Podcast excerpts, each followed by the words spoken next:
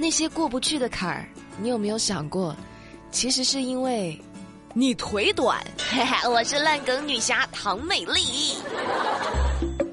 先提醒一下各位哈，这几天到处都在下大雨，有些地方甚至出现了洪涝灾害。各位宝儿，出门一定要注意安全，远离电线杆，它那个有电哈，不要在水里面玩耍，好不好？多危险呢，这知道吗？有些水不能玩，有些水不能喝。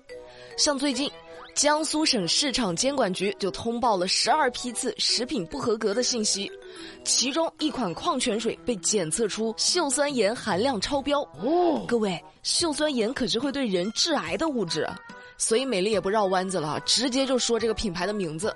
这款超标的矿泉水就是广西巴马利郎饮料有限公司生产的巴马利郎饮用天然矿泉水，听清楚了吗？都拿个小本子记下来，以后要是再遇到，咱就不喝了。不行不行不行不行不行！说完了喝的事儿，咱们再说说吃的。哦，说最近在湖北孝感，一位小伙子因为涉嫌诈骗被警察给抓了。被抓之后呢，为了逃避调查，这位小伙子就开始装晕，装了三天三夜就是不醒。在这期间呢，医生是想尽了各种办法，插尿管。上心电检测、掐人中、打针，啊都没有反应。哎，我就是不行。啊，最后怎么办呢？警察叔叔端了碗饭在他旁边吃，那小伙子装晕，装的饿的都不行了，就醒了过来。哥，我能来一口不？那目前小伙子呢已经被刑拘了。唉。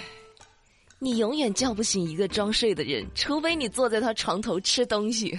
好饿，好饿，好饿，我真的好饿，好饿，好饿，好饿，我真的好饿。吃货的世界真的很神奇。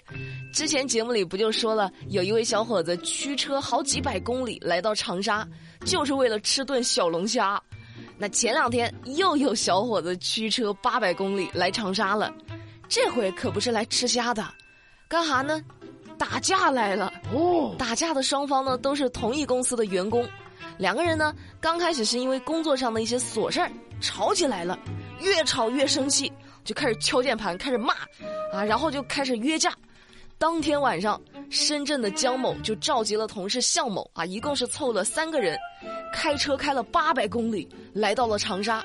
和胡某等人见面之后，就开始打架了。是时候表演真正的技术了。这双方在这场打架中都有不同程度的受伤，目前两名伤者被送到了医院接受治疗，公安机关也已经将涉案的七个人都抓了起来。唉，都是同事，何必呢？对同事的气就不能忍忍吗？你看我们老板，我不气吗？我不想动手吗？那能怎么样呢？我打不过呀，我忍忍算了呀。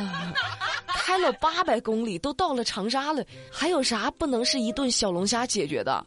非得给你来个柔性劝导，是不是？哦，不要打架，不要打架，打赢了坐牢，输了还得住院。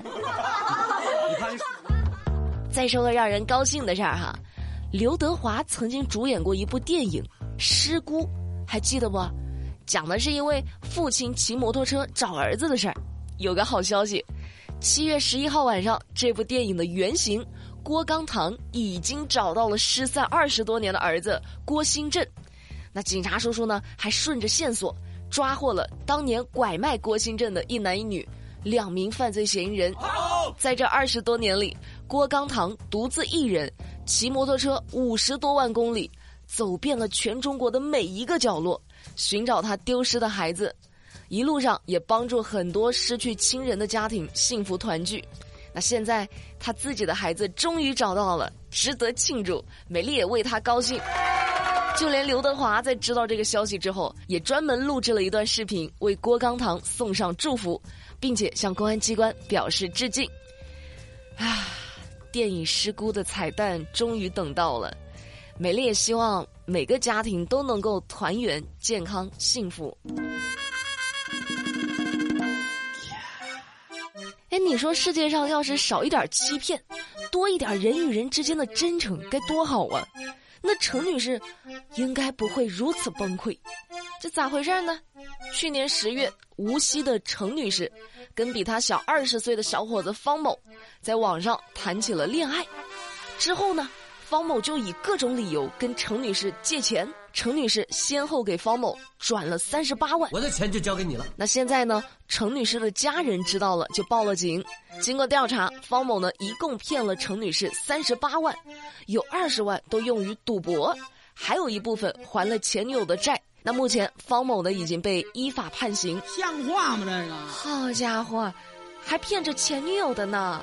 那你出来之后，是不是得再找一个把程女士的钱给还上？恶心，恶心死了！今天的节目最后要说的这事儿呢，主要是提醒大家，如果说家里有小孩的，想让小孩学特长的、学跳舞的，一定要注意安全。为啥这么提醒呢？因为最近啊，在上海，一个九岁的孩子患上了盘状半月板损伤撕裂，接受了手术治疗。咋回事呢？啊，这孩子从四岁就开始学习拉丁，已经学了五年了。医生就说呢，拉丁舞对肌肉和骨骼的冲击很强，建议不要太早学习。啊，可以先接触一些对身体负荷没有那么大的舞种。所以说，干啥都得有个度。欲速则不达，这个道理各位家长一定要懂。孩子在学舞蹈的时候，首先一定要找正规的机构，其次要根据孩子的年龄发育选择一个合适的进度，千万不要揠苗助长啊，这样就很容易发生危险的。他还是个孩子。好了，那最后我们来看看，在昨天的节目互动里有哪些有意思的留言。首先，第一位是一位尾数叫做零七四八的听众，他说：“美丽姐姐，我是第一次给你留言。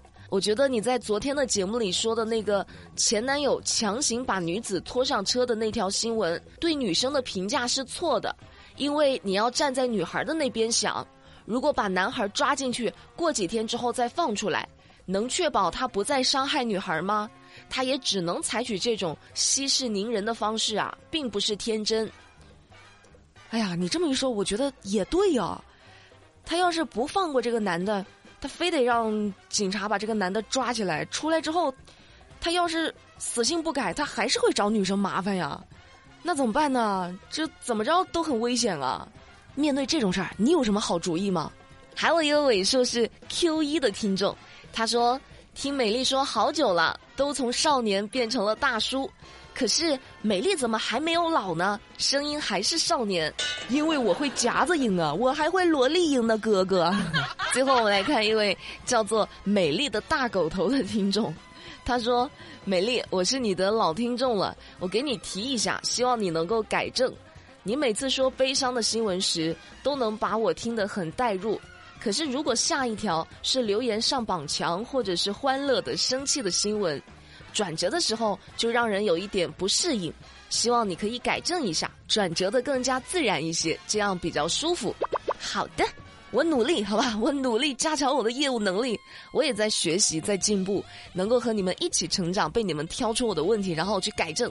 那今天的节目，美丽就跟你们聊到这儿。了解更多资讯，参与话题互动，新浪微博、抖音、喜马拉雅都可以去关注马栏山广播站，就能够找到我了。哦，对了。一定要在喜马拉雅上关注马栏山广播站，为啥呢？我们今天来了个新同事，是个小帅哥，可帅了。